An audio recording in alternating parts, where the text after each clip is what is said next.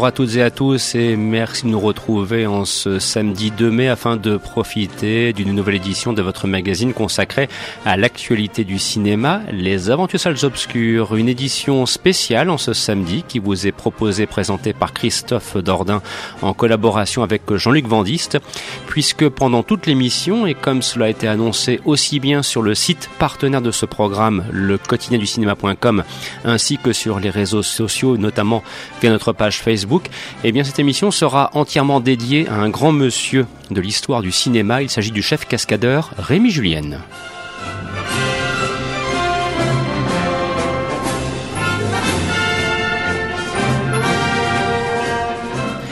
Et donc, dans le cadre de cette nouvelle édition de votre magazine cinéma Les Antisociales Obscures, nous allons vous proposer en trois parties un entretien conduit et réalisé par Jean-Luc Vandiste qui va vous permettre de découvrir toutes les étapes de la carrière de ce grand chef cascadeur qui aura collaboré avec les plus grandes stars du cinéma français, mais aussi, vous le découvrirez, à l'international puisque notamment il a collaboré à l'univers des James Bond. J'en profite aussi pour vous signaler que en cours de programme, nous vous proposerons des places de cinéma à gagner travers deux concours qui vous seront proposés.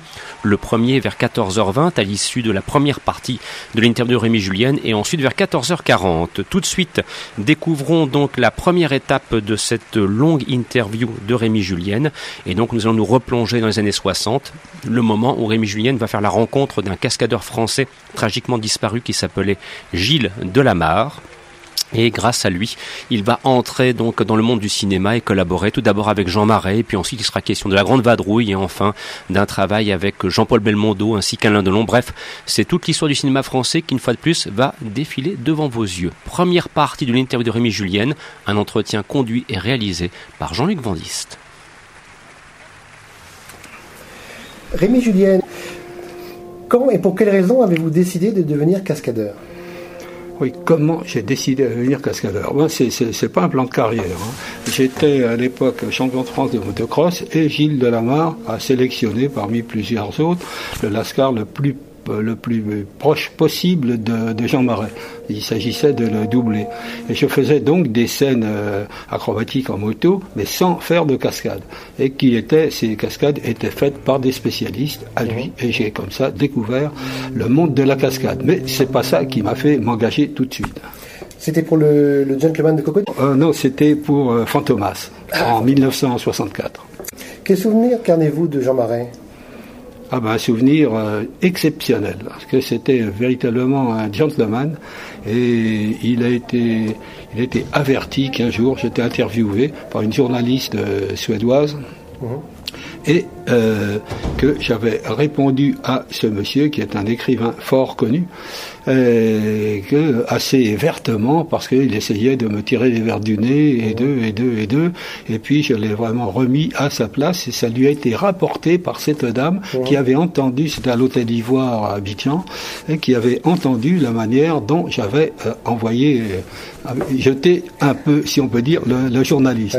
Et j'ai eu quelques jours après une magnifique un magnifique porte-clés une dent de lion montée en or avec un avec une avec une un porte-clés de, de, porte de, de voiture. De la part de Jean Marais De la part de Jean Marais. Et avec un texte aussi formidable, comme il savait les faire, les écrire. Quel souvenir gardez-vous du tournage de La Grande Vadrouille? Vous étiez motard sur le, motard sur lequel De Funès et Bourville lançaient des citrouilles dans la fameuse séquence du camion. Oui, exactement. Ben, J'étais en fait le responsable de l'équipe mécanique dans La Grande Vadrouille. Et c'était la première fois que j'avais un rôle euh, important dans, un film et que j'ai commencé aussi à faire des, des cascades.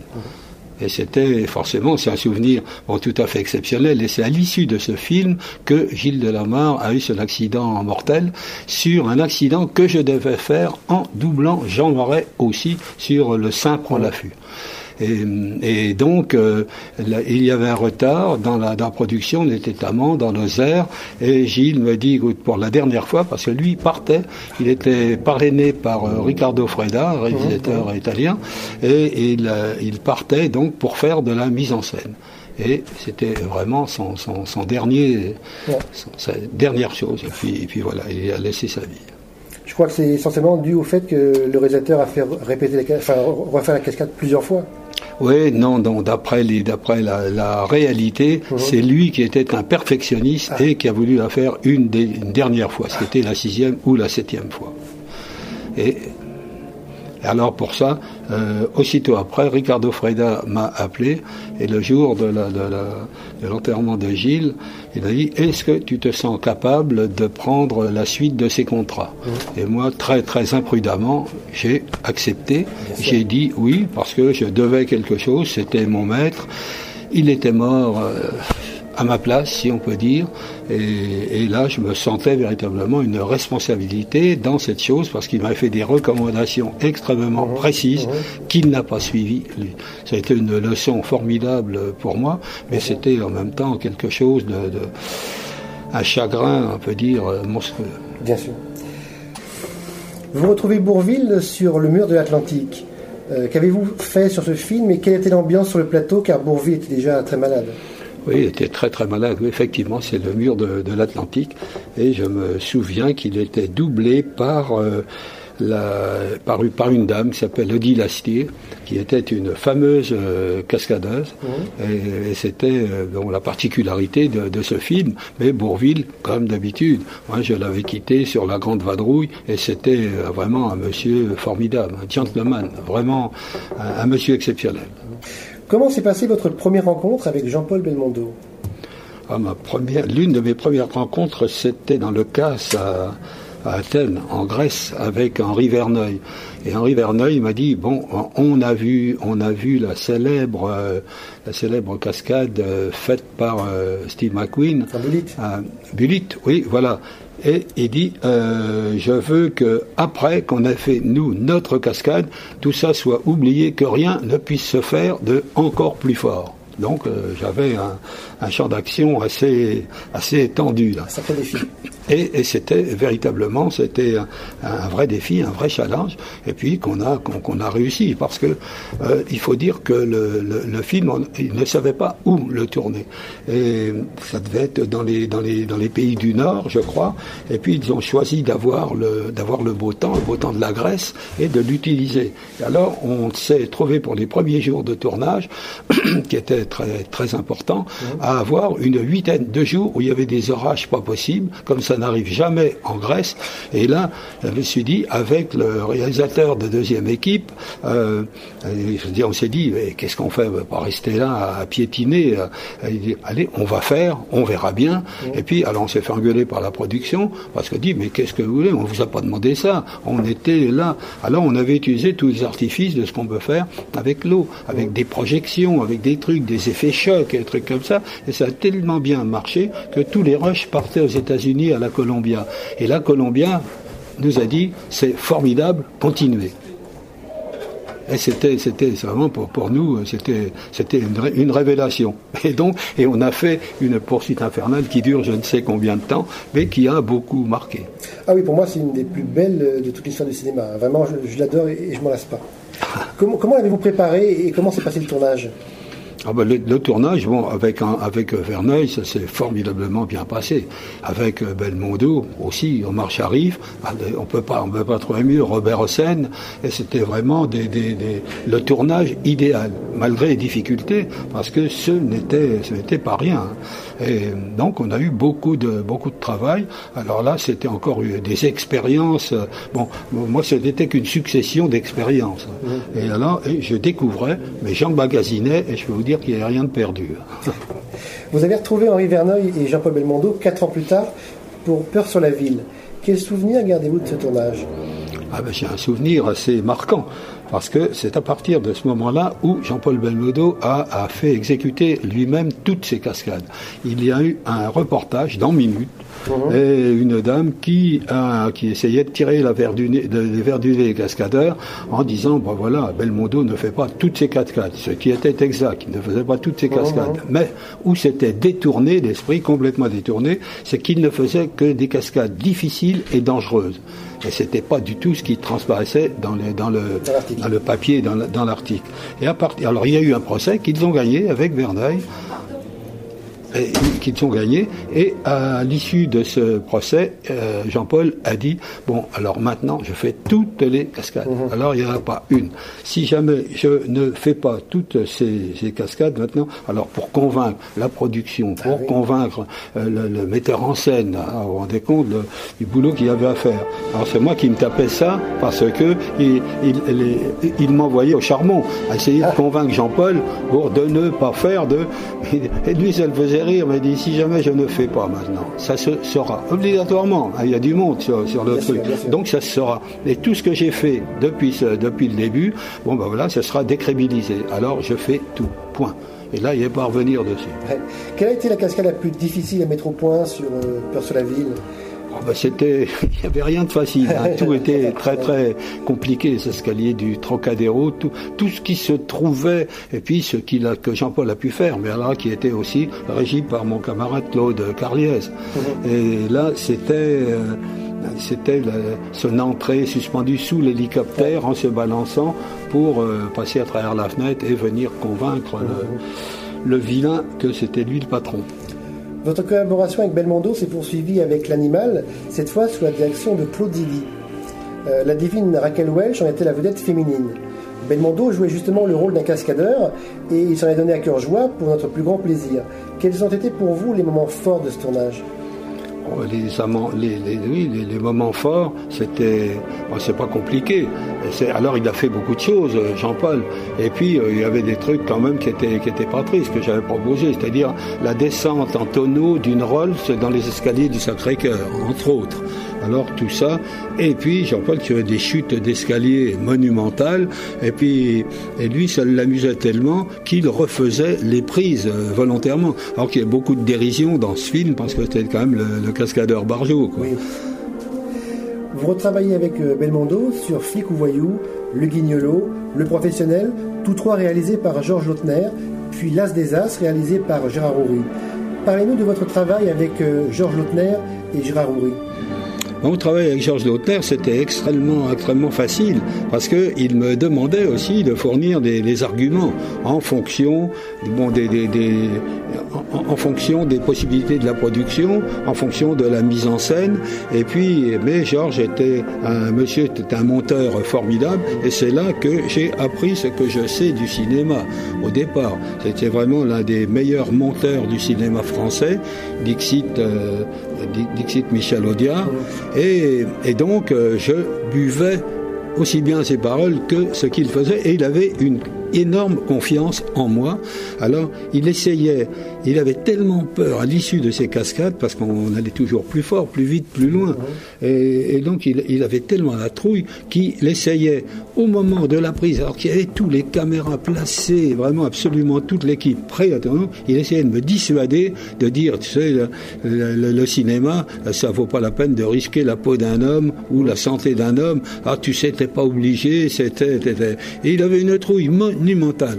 Alors moi j'avais évidemment, parce qu'à l'époque je faisais, non seulement je fournissais euh, des, ces bases de, cascade, mais euh, j'étais aussi actif, parce que c'est moi qui pilotais la plupart du temps. Et, et donc c'était, alors moi aussi j'avais la trouille, de, mais c'était la trouille de ne pas réussir. Mais avec ce qu'il me disait, alors ça me poussait, ça me boostait tellement que j'avais vraiment euh, le, cœur à, pouvoir, lui, voir trouver la banane quand c'était fini. Et lui, sa particularité, c'était de ne pas faire répéter une cascade. Ça fait. Euh, on se souvient de Belmondo en caleçon, suspendu sur un hélicoptère au-dessus des canaux de Venise, euh, dans le Guignolo. On aurait dit à l'époque que tout le film avait été conçu dans le seul but de lui permettre de faire cette cascade. Ah bah, c'était un petit peu ça, faut pas se cacher, hein, faut pas se. Mais lui, il venait, c'était sa, c'était sa récréation, ça. C'était, bon, c'était Belmondo, on a dit que c'était le, le, garçon capable de, de, déclamer du Shakespeare et de, une demi-heure après de faire une série de tonneaux en voiture. Mais c'était, c'était son truc, ça. Puis viennent Le Marginal et Joyeuse Pâques. Le film suivant avec Jean-Paul sera Hold Up. Et là, rien ne va plus. Une des cascades a failli coûter la vie à notre chère Bébel.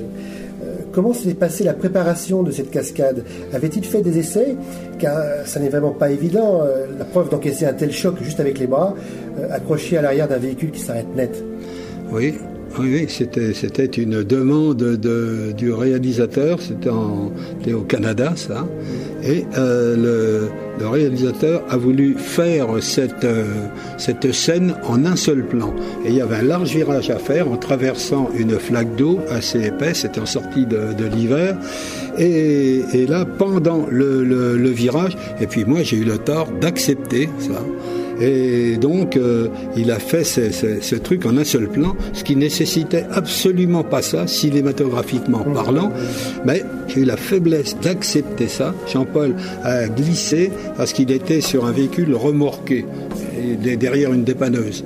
Et, ses pieds ont glissé. Il n'avait plus de point d'appui. Et au moment du choc, dans le, tas de sel qui était là, qui avait été préparé, qui avait une ouverture, qui était une ouverture cachée évidemment, et ça s'arrête quand même brutalement. Et il n'était pas en équilibre sur ses jambes. Et là, il a glissé et il s'est vraiment ouvert le cuir chevelu. Alors non seulement il m'en a pas voulu, mais il m'a dit écoute, c'est pas ta faute, tu n'es responsable en rien dans, ce, dans, cette affaire, alors que j'étais quand même responsable pour ne pas avoir dit non. Mmh, mmh. Heureusement, ça s'est bien terminé. Heureusement.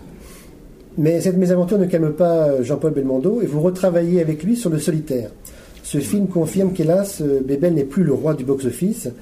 Mais vous avez également travaillé avec l'autre star française avec qui Belmondo se disputait amicalement la place de numéro 1 au box-office, Alain Delon. Vous avez commencé à travailler avec lui sur euh, Trois hommes à abattre, puis sur sa première réalisation pour la peau d'un flic, qui est d'ailleurs sorti quelques semaines avant le professionnel. Parlez-nous de votre collaboration avec Alain Delon, qui s'est poursuivie sur Le Battant et Un crime.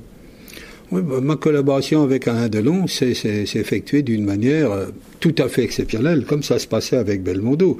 Et il faut dire que, bon, la cascade n'était pas la tasse de thé d'Alain Delon, mais physiquement, il était capable de faire vraiment la même chose. C'était vraiment à tous les deux, on ne sait pas comment on pourrait les départager dans ce domaine-là. Et j'ai vu faire et fait faire aussi des, des, cascades en voiture avec Delon, des éjections de voitures, des, des, choses comme ça. On a fait beaucoup de choses avec lui, Tony Orzenta avec euh, un film italien, où il y avait véritablement pléiade de cascades et, et vraiment Alain s'est montré l'égal de Belmondo. Alors, mais avoir deux calibres comme ça sous sa coupe, si on peut dire, là, euh, c'était très très très difficile à, faire face. Hein. Et Alain Delon, comme tous les deux, m'ont fait un truc dans Joyeuse Pâques avec Belmondo, il fallait sauter avec une voiture et sauter un bond, ça devait être 24 mètres, je crois, à plus de 80 à l'heure, euh, et atterrir sur le toit d'une voiture de gendarme.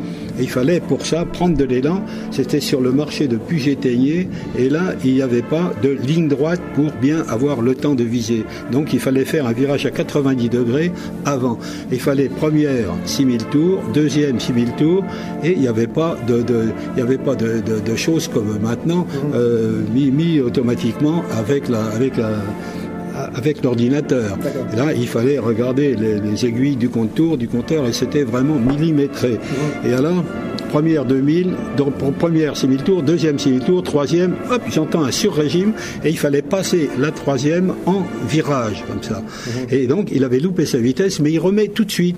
Mais là, ça décale le tamis, et il était, c'était vraiment pas, sûr de, retrouver exactement l'endroit où il devait atterrir. Et ça atterrissait quand même à moins de 50 cm à l'arrière des voitures de gendarmes. Et là, il a eu la présence d'esprit de tout freiner après le point de non-retour. On ne pouvait plus rien arrêter. Et il a eu la présence d'esprit de s'arrêter. Et ça, c'est grâce ce, mouvement-là, c'était, c'était vraiment l'instinct. Là, il n'y a pas le temps de réfléchir, de faire calculer. Là, c'était vraiment l'instinct. Et il a eu l'instinct de faire que ça ne se tourne pas en catastrophe. Ça, c'est formidable. Alain Delon, c'était, c'était au, Danemark. Et au Danemark, il y avait un barrage qu'il fallait franchir hein, en faisant un 8 avec des voitures qui avaient été, qui avaient, qui, où il y avait eu un accident avant, en même temps même, qui qui, qui, faisait, qui bouchait le passage. Et puis, la voiture n'a pas été exactement qui faisait les tonneaux, c'est moi qui l'a piloté, n'a pas exactement été où on l'attendait. Mhm. Et donc, il y avait il y avait la place pour passer, alors qu'il ne fallait pas la place. Et Alain s'est arrangé pour faire déraper sa voiture, pour trouver de ne plus se mettre en face du trou qui était là. Mhm. Donc, pour, il avait compris aussi instinctivement, il avait compris de, que il fallait trouver la combine pour, pour pas que le plan soit foutu. Voilà, pour le pas de la voiture en tonneau et on n'en avait pas d'autre pour faire. Alors lui, tout ça, c'est passé et il a véritablement fait en sorte qu'on voit que le barrage était conçu de telle manière qu'il pouvait passer facilement. Non, on a oublié ça et c'était un plan formidable. Voilà, Delon Belmondo, le couple, couple fatal. Il était bien évidemment normal que vous participiez au film Une chance sur deux, réalisé par Patrice Lecomte en 98 et qui réunit les deux stars Belmondo et Delon. Parlez-nous de votre travail pour cette réunion au sommet. Oh bah c'était, c'était bon, bah, ils étaient, ils étaient vraiment, ils étaient copains. Hein. Et donc, euh, et puis Jean-Paul avait aussi le, toujours l'envie de, de, cascader, de faire un truc. Oui, pour lui, c'était, c'était ça, parce que bon, les films, les choses, la comédie, c'était une chose, mais les cascades, c'était une autre chose, comme il le dit, et c'était une, chose où il avait l'occasion d'exprimer ses talents avec ce qu'il savait faire. Mais on peut dire que tous les deux, vraiment, c'était, je, ne peux pas dire, je peux pas dire l'un par rapport à l'autre. Euh, il y en a un qui était plus fort dans ce domaine, l'autre euh, non. C'était, tellement évident tout ça, et puis c'était aussi sûrement une, question de cet orgueil des champions. Hein. Et donc c'était très amusant à voir, mais euh, moi je dois dire que j'ai passé des très très très mauvais moments parce que avec deux lascars comme ça dans un film, là il n'y avait pas intérêt à se louper. Hein. Oui. Vous avez travaillé sur deux films de Terence Hill et Bud Spencer, Attention, on va se fâcher et Cul et chemise. Est-ce différent de travailler sur une production italienne et qu'avez-vous pensé de Terence Hill et Bud Spencer? Oh, ben encore une fois, c'était vraiment de, type exceptionnel. Euh, pour, moi, c'était vraiment des, des confiance absolue. Et toujours, ce qui m'a ce qui m'a scié tout le temps, dans tous les cas, c'est la confiance qu'on m'accordait. Comment, comment? Un producteur, quand même. Euh, capable de savoir ce qui se se passer si l'un des, protagonistes principaux du film se faisait mal, là c'est quand même insensé ça. Que le réalisateur laisse faire, que la projection laisse faire, et que les acteurs marchent dans le combine, alors non seulement ils marchaient, mais c'était encore pire, ils couraient. Euh, alors c'était eh, c'était tout ça, bon c'était formidablement euh, gratifiant, euh, dire tout ce qu'on veut, mais qu'on m'accorde cette confiance-là. Là, j'ai jamais compris. Et même maintenant que je suis en train d'écrire ces choses, ces, souvenirs-là, mais je me dis, je, prends des trouilles rétrospectives parce que, en pensant à tout ce qu'ils ont fait, ce que je leur ai fait faire, la confiance qu'on m'a accordée, alors là, rien que d'en parler, j'ai le poil sur les bras qui se, qui se dresse tout debout.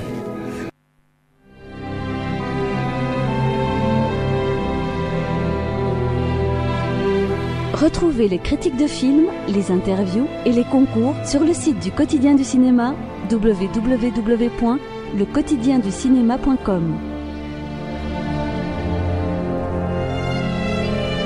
Vous écoutez les aventures des salles obscures sur Radio Campus, fréquence 106,6. Et c'est donc la fin de la première partie de cette longue interview conduite et réalisée par Jean-Luc Vandiste, mettant en vedette donc le chef cascadeur Rémi Julienne. Et je veux croire que vous avez apprécié cette première partie à sa juste mesure, tant les anecdotes narrées furent particulièrement croustillantes, et, notamment lorsqu'on évoque Delon, Bébel, Louis de Funès, Terence Hill, Bud Spencer. Bref, on imagine tous ces films qu'on a l'occasion de voir depuis maintenant des dizaines d'années. Nous retrouverons dans quelques instants Rémi Julienne, bien évidemment, en compagnie de Jean-Luc Vandiste, pour une deuxième partie qui cette fois sera centrée sur les années 70 et 80 et plus particulièrement la participation de Rémi Julien aux aventures de l'agent 007 James Bond car Rémi Julien a organisé et coordonné bon nombre de séquences très spectaculaires sur les James Bond des années 80 notamment. Dans quelques petites secondes, nous entendrons une partition musicale composée par Claude Bolling pour le film Trois hommes à abattre réalisé par Jacques Deray à la fin des années 70 et c'est notamment la séquence de la poursuite réalisée et donc coordonnée par Rémi Julien que vous pourrez entendre. Et puis on va en profiter pour ouvrir le standard de Radio Campus Lille une première fois au 03 20 91 24 00 afin de vous proposer tout d'abord deux places de cinéma à gagner pour aller voir un film de votre choix sur les écrans des cinémas Métropole et Majestic à Lille. Pour cela, une question portant sur l'univers de l'agent 007 dont on va parler dans quelques instants, puisque dans les années 80, à plusieurs reprises, l'agent 007 a été incarné par un comédien qui fut aussi en son temps le héros de la série télévisée Amicalement Vôtre. D'où une question très simple. Qui a incarné James Bond, donc par exemple, dans Rien que pour vos yeux, euh, euh, Octopussy par exemple, ou bien encore Moonraker, L'espion qui m'aimait et Dangereusement Vôtre? Voilà la question qui est posée. 0320 91 24 00. Tout de suite le thème de trois hommes à abattre. Et ensuite, deuxième partie de l'interview consacrée à Rémi Julienne, consacrée notamment à la période 007. Bon après-midi à l'écoute des programmes de Radio Campus. Et vous avez donc tout le temps de la deuxième partie de l'émission pour nous appeler, c'est-à-dire 15 minutes au 0320 91 24 00.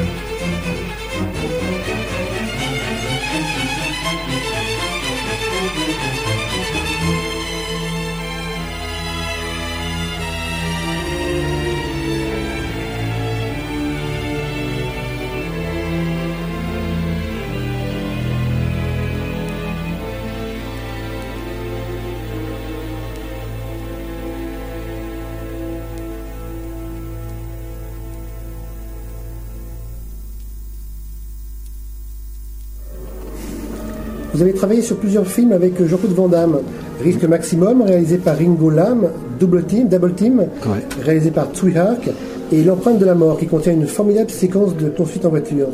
Comment s'est passée cette collaboration? Petite, euh, petit souci technique, cela arrive parfois dans le feu de l'action. Effectivement, c'est le propre du direct. Ça, c'est la troisième partie de l'entretien dont vous pourrez profiter euh, dans quelques instants. On va donc maintenant retrouver euh, Jean-Luc Vandiste en compagnie de Rémi Julienne pour tout d'abord évoquer les années 70 et 80 et sa collaboration notamment à l'univers des James Bond et de l'aventure de 007. Je rappelle, j'en profite d'ailleurs, pour vous dire que le concours est toujours opérationnel pour gagner vos places de cinéma pour les 20 films de votre choix sur les écrans des cinémas Métropole et Majestic à Lille. Je rappelle la question, quel est le nom du comédien qui a incarné l'agent 007 à plusieurs reprises dans les années 70 et 80, donc à partir de L'espion qui m'aimait jusque Dangereusement Vôtre. Et donc il y a des places de cinéma à gagner, si cela vous intéresse bien sûr. Bon après-midi à l'écoute des programmes de Radio Campus.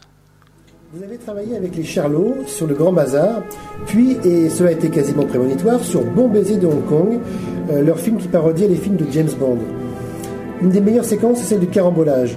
Comment s'est passée la préparation et le tournage Bon, ben, ça s'est passé, disons, à Hong Kong, c'était très, très, très compliqué, difficile, parce que les, Chinois ne sont pas des, les Chinois ne sont pas des rigolos.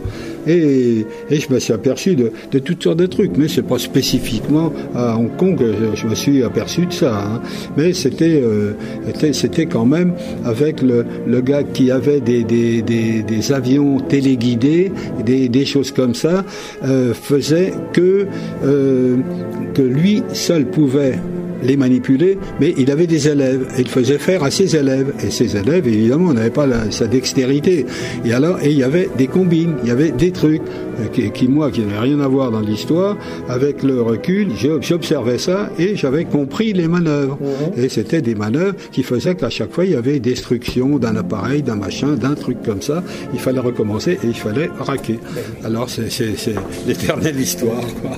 Mais, mais ça s'est fait aussi aux, aux États-Unis. Hein, avec, euh, avec dans, dans, dans, dans je ne me rappelle plus, avec un film avec Lino Ventura, Bronson. Euh, je ne me rappelle plus ce que c'était exactement. Et, et, et c'était pareil. Il y avait l'acteur qui Le était. cercle noir. Comment? Le cercle noir. Non, non, non. Oh, je, ça va me revenir. Hein. Et là, il y avait euh, l'acteur qui était incapable de lâcher une rafale de mitraillette complète. Dadadang, bing, hop, ça s'arrêtait. Mm. Et ça s'arrêtait. Et ça, encore une fois, deux fois, trois fois, c'était Terence Young qui dirigeait. Et, et là, s'est dit, bon, on va faire faire ça. On ne le verra pas, mais on va faire faire ça par le type des effets spéciaux. Et j'ai compris la manœuvre. Là. Alors, l'appareil, la mitraillette, il, il ne fallait pas la tenir rigide, il fallait en même temps la secouer pour pas que les balles se, se coincent. Et alors, bon, ça fait que le, le gars, bon, il, il, a touché un cacheton, euh, bon, voilà, tout le monde était content, c'était fini, mais euh, c'était un tricheur. Comment avez-vous été contacté pour travailler pour la première fois sur un vrai James Bond? Bah, J'étais contacté, oui, bizarrement, moi j'étais travaillé en, en, en, en Grèce euh, et et puis, il y avait des difficultés parce qu'il n'y avait pas de téléphone portable à l'époque. Et on était en montagne, et alors la, production avait annexé tous les, téléphones là-bas. Et donc, je n'avais pas de, communication avec, euh, ben avec l'extérieur. Et, et, je me disais, moi, tiens, comment je ferais bien pour entrer dans, dans, dans, dans, le truc des James Bond? Comment je ferais bien? Comment je m'y prendrais bien? Et miracle, ce sont eux qui m'ont appelé. Et j'avais, en rentrant, un message au studio de Boulogne me, qui cherchait à me contacter et qui n'arrivait pas à me trouver. Ce qui fait que quand je les ai eus enfin, j'ai commencé par me faire engueuler de la part du producteur exécutif, Tom Pefner, qui me dit Mais comment ça se fait une production comme nous, euh, cette immense production mondialement connue, etc., etc., on ne peut pas trouver un cascadeur français. Qu'est-ce que ça veut dire que ça? Alors je l'ai expliqué, bien sûr, la manœuvre, tout ça, ça s'est formidablement bien arrangé. Et puis ça m'a donné aussi de la motivation pour la faire voir que j'étais pas un charlatan. Mmh. Et donc tout ça, ça s'est accommodé par la suite. Et j'ai trouvé avec eux aussi encore, encore des, des, choses formidables en tant que production avec Monsieur Kubi Broccoli, avec John Glenn, le réalisateur. Mmh. Et donc c'était vraiment, c'était une aventure tout à fait exceptionnelle qui m'a valu pour le premier film, rien que pour vos yeux, de récolter un award aux États-Unis justement, rien pour vos yeux, avec euh, Roger Moore et Carole Bouquet, faisait la part belle à notre deux chevaux national. Eh oui. Parlez-nous un peu de ces prouesses. Non, oh, bah, vous savez, c'était simple. Ils m'ont dit euh, au départ, qu'est-ce qui, quel est le véhicule le plus, le plus, le plus dérisoire euh, qu'on pourrait trouver pour Bond et capable de surmonter euh, et, et, de battre les, les voyous? Alors, la deux chevaux. Et bon, c'est exactement ce à quoi ils avaient pensé. Alors, ces deux chevaux bon, ont été préparés de manière avec un moteur de GS, un 4 cylindres du 2 cylindres, et puis bon, les préparations usuelles de, de sécurité. Mais le rapport poids-puissance était phénoménal. Et cette voiture a la particularité avec des, des accélérations de Porsche, mmh. mais alors en tenue de route et dans les virages, alors là, vous braquiez les roues à fond et ça allait toujours tout droit. Tellement, tellement. Et puis avec ce porte-à-faux qui débordait sur la et qu'en cas de freinage d'urgence, le cul de la voiture se soulevait.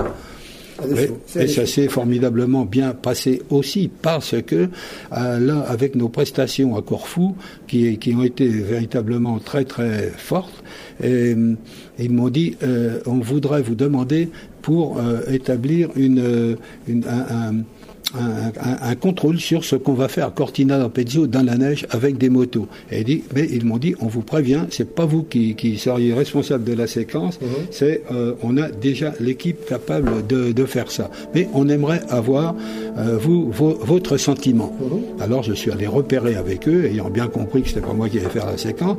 Mais euh, bon, ben, je dis tout ce que tout ce que j'avais à dire clairement.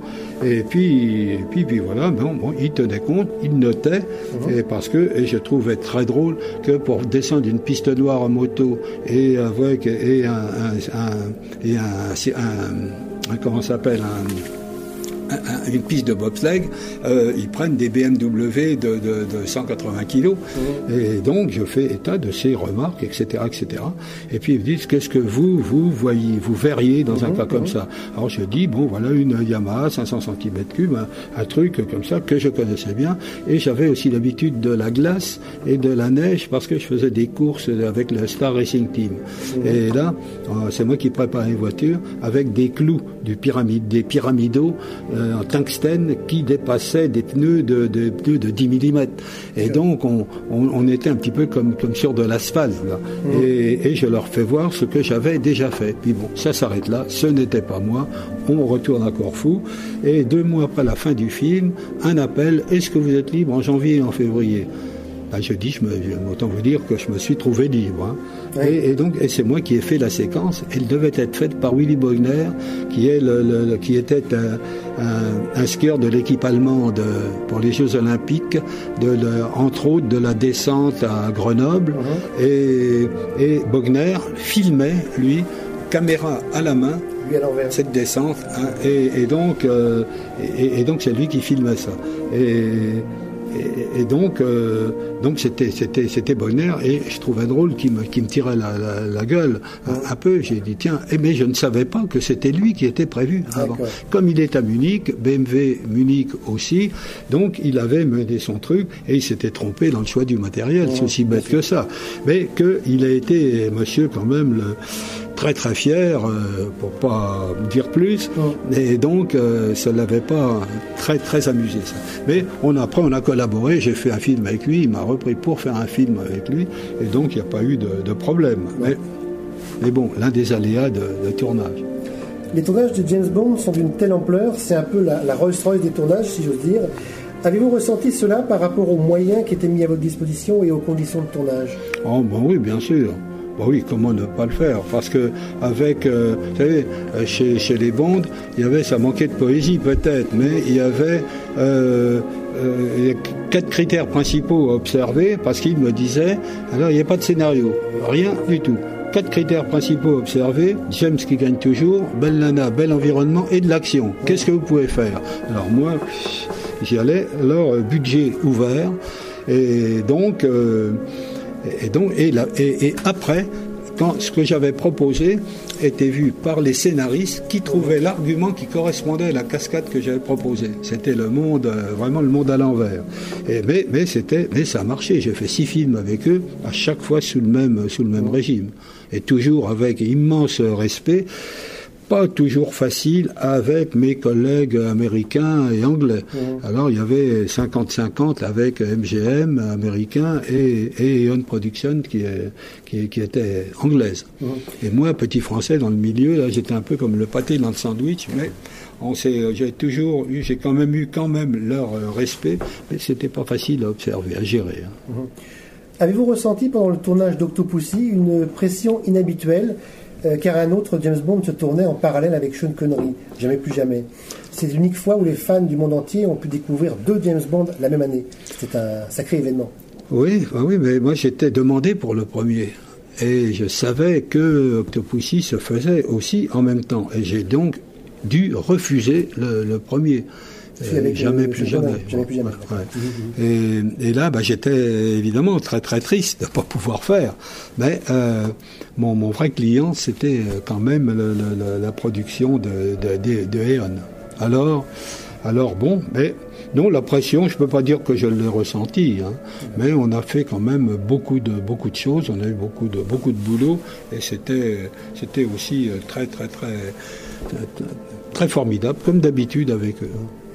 Pour le James Bond suivant, Dangereusement Vôtre, vous devez régler des cascades de, voitures en plein Paris et être la doublure de Roger Moore dans cette séquence.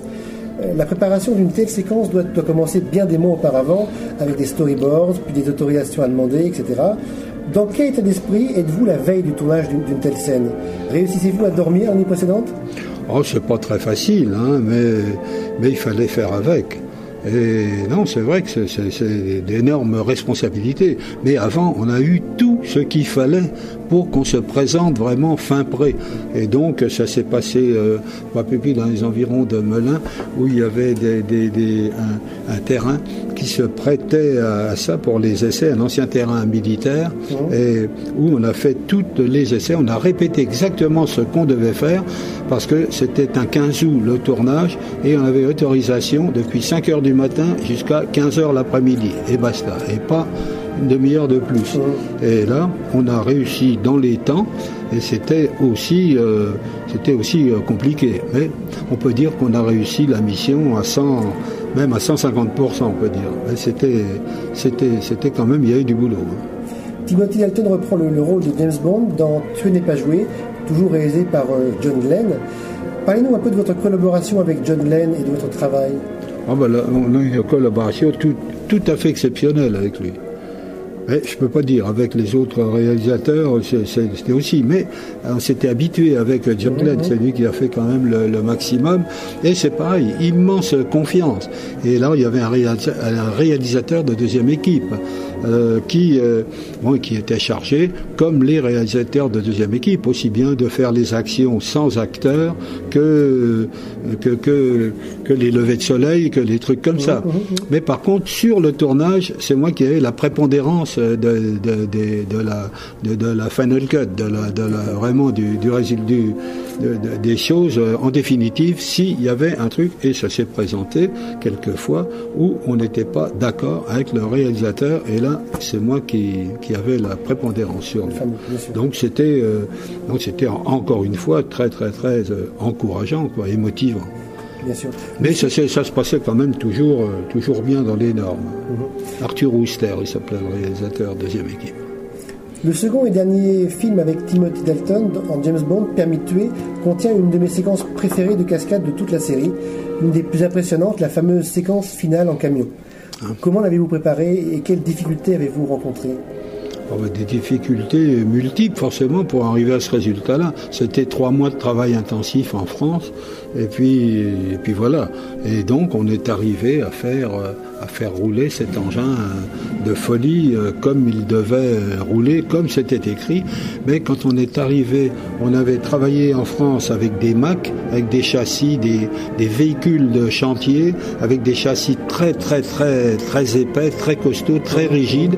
Et on m'a demandé à Mexico City, avec les gens de chez Kenworth, si on pouvait utiliser des Kenworth. Alors j'ai dit pourquoi pas, on a bien vaincu toutes les difficultés avec, euh, avec les Mac, pourquoi pas Et là, j'ai eu très très chaud parce que les châssis de Kenworth étaient beaucoup moins rigides, mais alors monumentalement moins rigides que les Mac, et on ne pouvait pas arriver à faire tenir ce camion en équilibre sur le, sur le côté.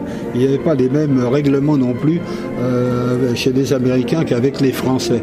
Il fallait un, appareil qui s'appelle la barre anti-roulis qui empêchait ce fameux roulis qui n'existait pas et c'était parce qu'il manquait cette barre-là qu'on n'arrivait pas avec le camion à, nos fins. Et là, ça nous a demandé un mois de boulot quand même au, Mexique avant de réussir à trouver la combine. Et on a réussi à trouver deux jours avant le tournage. Wow. James Bond revient en 95 sous les traits de Pierce Brosnan dans GoldenEye réalisé par Martin Campbell. Euh, quel est votre souvenir de ce tournage ben, c'était, j'avais un mauvais souvenir parce que j'avais une crise de goutte à ce moment-là. Et il y avait une, une, une, Ferrari 355 qui est une machine de course déguisée en machine de touriste, mmh. et alors qui luttait, il fallait qu'elle lutte à armes égales avec l'Aston Martin, qui était quand même par rapport à la Ferrari un, un, un camion. Et donc il a fallu trouver toutes sortes de combines. L'importateur de Monaco nous a dit qu'avec la Ferrari, on n'arriverait pas à dissocier le freinage du train, du train avant, du train arrière. Et il nous a prédit que c'était rigoureusement impossible. On a passé une nuit sur le problème, on a résolu le problème, et là il était assez, assez ébahi. Et, et, tout s'est passé, mais bon, encore une fois, avec beaucoup de, de difficultés, mais, mais on a quand même vaincu ces difficultés. Fin de la deuxième partie de cet entretien, donc conduit et réalisé par Jean-Luc Vandiste, consacré donc au chef cascadeur Rémi Julienne. Et vous avez donc pu profiter de tout son travail, de son expérience, de son expertise sur les aventures de l'agent 007. Et j'en profite bien sûr pour vous donner la réponse à la question qui vous a été posée. Quel est le nom du comédien qui à plusieurs reprises a incarné le rôle de l'agent 007 Par exemple, dans Rien que pour vos yeux, Octopussy ou Dangereusement Vôtre, films sur lesquels Rémi Julienne a travaillé. Il s'agissait bien sûr de Roger Moore et un grand merci donc à Guylaine de Prater de Lille par exemple, ou bien encore à François Rose qui nous appelle également de Lille. Un grand merci à Agnès Lescaut de la Madeleine, à Abdelkader Bentouil de Lille, ou bien encore à Grégory Bochinski de Ronchin qui ont gagné chacun deux places pour, de leur, pour aller voir un film de leur choix sur les écrans des cinémas Métropole et Majestic. Tout de suite, car le temps presse, nous embrayons avec la troisième et dernière partie de cet entretien. Et cette fois, il va être question de Jean-Claude Vandamme. Pour commencer, ni plus ni moins, bon après-midi à l'écoute de cette édition spéciale de votre magazine magazine consacré au cinéma.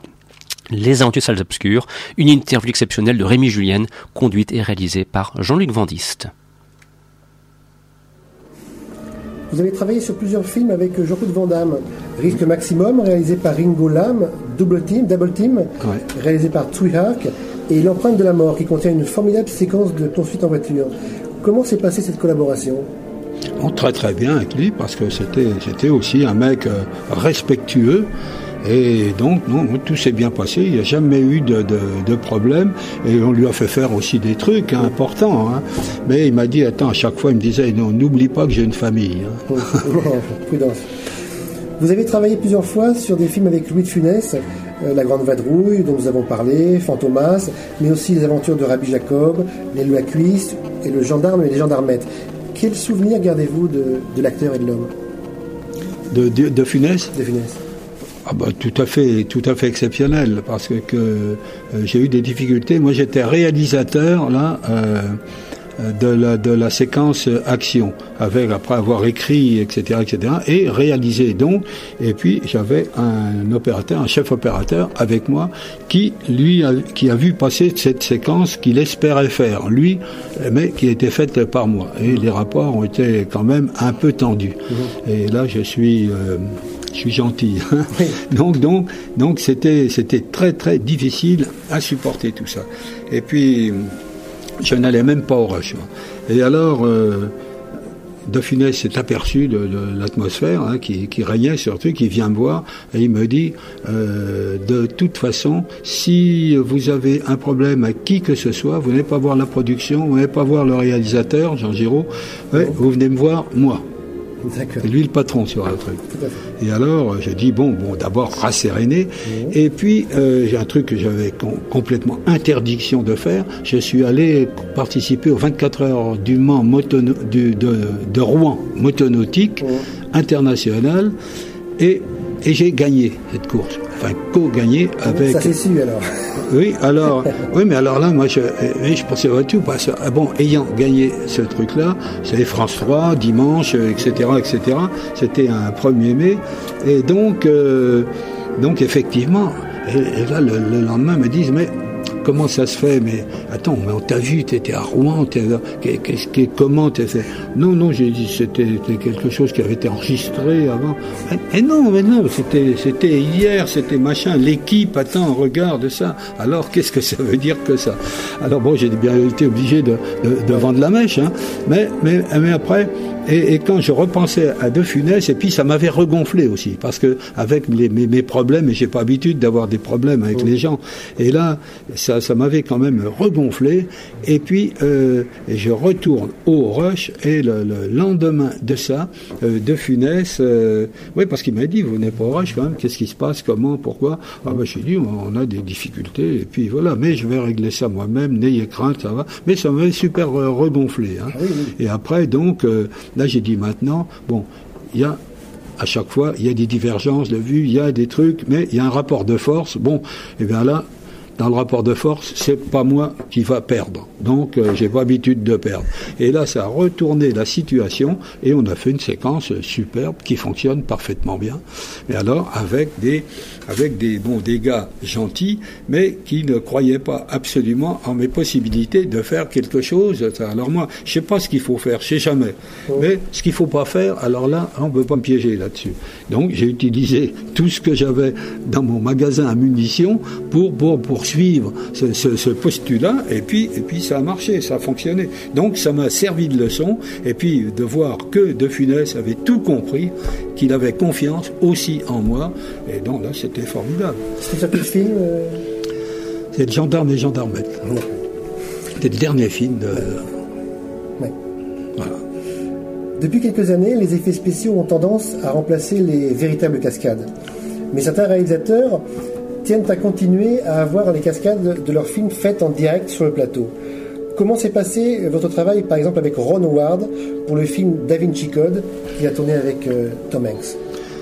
Bah oui, comment ça s'est passé? Moi, c'est moi qui ai donné le, la, combine, si on peut dire, pour faire des gros plans avec les acteurs, avec, avec la Smart, qui roulait en marche arrière pendant, pendant un long moment. Et, et puis j'étais malade, moi j'ai eu un cancer et j'étais à l'hôpital à ce moment-là. C'est mon fils qui a pris les, les rênes donc de la du tournage. Et, et, donc on a, on a fait une voiture extraordinaire avec, euh, avec un troisième train. C'était mon petit-fils qui pilotait, couché, parce qu'il y avait de, de, côté une plateforme qu'on peut mettre sur la droite, sur la gauche, mhm. avec un serveur, avec un serveur, une caméra, une grosse caméra Mitchell, pour faire les gros plans avec, euh, avec euh, c'est Tom Hanks, je crois. Ouais. Et, et, donc, euh, et, la petite Audrey Tautou. Mhm. Et alors, il leur fallait leur confort, il leur fallait leur truc, il fallait la clim, le machin, le truc. Mais on avait fait un, un truc avec des suspensions, parce qu'avec cette petite Smart, quand il y avait ces 300 kilos d'un côté, la, la, voiture était comme ça. Donc, il fallait des, des suspensions additionnelles pour pouvoir compenser ça, qui était commandé par des amortisseurs à gaz euh, qu'on alimentait à la demande pour équilibrer la voiture. Donc c'était un, un, beau, un beau truc de, de, disons, technique. Vous avez conçu pour le parc Disneyland Paris un formidable show de cascade, moteur action. Combien de temps a demandé sa conception et quels ont été les, les principaux défis à relever pour vous? Un de, le principal défi d'abord, c'était de, de, battre les Américains sur leur terrain, parce que le, le concept m'appartenait. Donc euh, qu'ils me fassent confiance déjà, alors sont même les rois du genre, eux, c'était déjà quelque chose. Et puis et puis ça a été quand même deux ans de boulot intensif pour pouvoir mettre au point une, attraction dont le cahier des charges était quand même très très compliqué à, faire, à tenir. Et c'est-à-dire faire de la cascade sans effet morbide, mais euh, avec des il fallait donc des performances qui soient bien au-delà de la moyenne pour compenser cette perte d'intérêt. Et puis, et puis il fallait aussi se, se, battre avec les Américains parce que ça a duré quand même plus de deux ans, là, là, presque trois ans en fabrication de depuis 70 et en fait c'est sorti en 2002, le, 2002 avec deux mois de retard qui ne nous étaient pas, dont, dont, dont on n'avait aucun non, aucun nous à nous reprocher. Et puis il fallait sortir avec un mois par rapport à la deadline, euh, un mois avant la date prévue parce qu'il y avait euh, l'élection présidentielle à ce moment en 2002. Et alors donc ça a été quand même une bataille euh, un peu terrible, mais maintenant, c'est quand même le meilleur indice de satisfaction des numéros du, du parc cinéma, donc euh, Cocorico. Et ils m'ont acheté le concept pour le produire euh, en 2005 euh, pour le 50e anniversaire de l'ouverture des parcs Disney. Donc pour nous, c'est un gros, pour moi, c'est un gros cocorico. Ah oui, oui, Alors, euh, et puis, puis cette, cette, bataille, parce que pendant toute cette bataille-là, j'avais quand même 10, 12 Américains, des imaginaires, selon mmh. le terme mmh. de, de, de, Walt Disney. Mmh. Et, et, et là, c'était là c'était quand même il fallait se les farcir les gars mais alors en parfaite courtoisie qui reconnaissait et donc euh, donc c'était vraiment formidable. C'était quand même une révélation pour moi. Un grand merci donc à Rémi Julien et à Jean-Luc Vandiste pour euh, cet entretien en trois parties dont vous avez pu profiter et qui a été réalisé, vous l'avez compris aussi dans le cadre d'un festival, ce qui explique l'ambiance sonore dont vous avez pu profiter et qui aura servi quelque part de charpente musicale à cette interview. Je vous propose, vu le temps qu'il nous reste, de terminer avec un extrait musical d'un James Bond auquel Rémi Julien a participé en 1981. C'est rien que pour vos yeux. La partition musicale a été composée par John Barry et le thème lui est chanté par China Easton. Et je vous qu'à partir de 15h sur le centre de Radio Campus, vous retrouverez la dynamique équipe de l'émission Art and Bass et de vous souhaiter un bon week-end à l'écoute de nos programmes. Tout de suite, rien que pour vos yeux, rien que pour vous, pour terminer cette émission. Et donc à partir de 15h, place à Art and Bass. Et bien sûr, la semaine prochaine, nous serons de retour pour un magazine consacré cette fois à l'actualité. Merci d'avoir été des nôtres en ce samedi après-midi.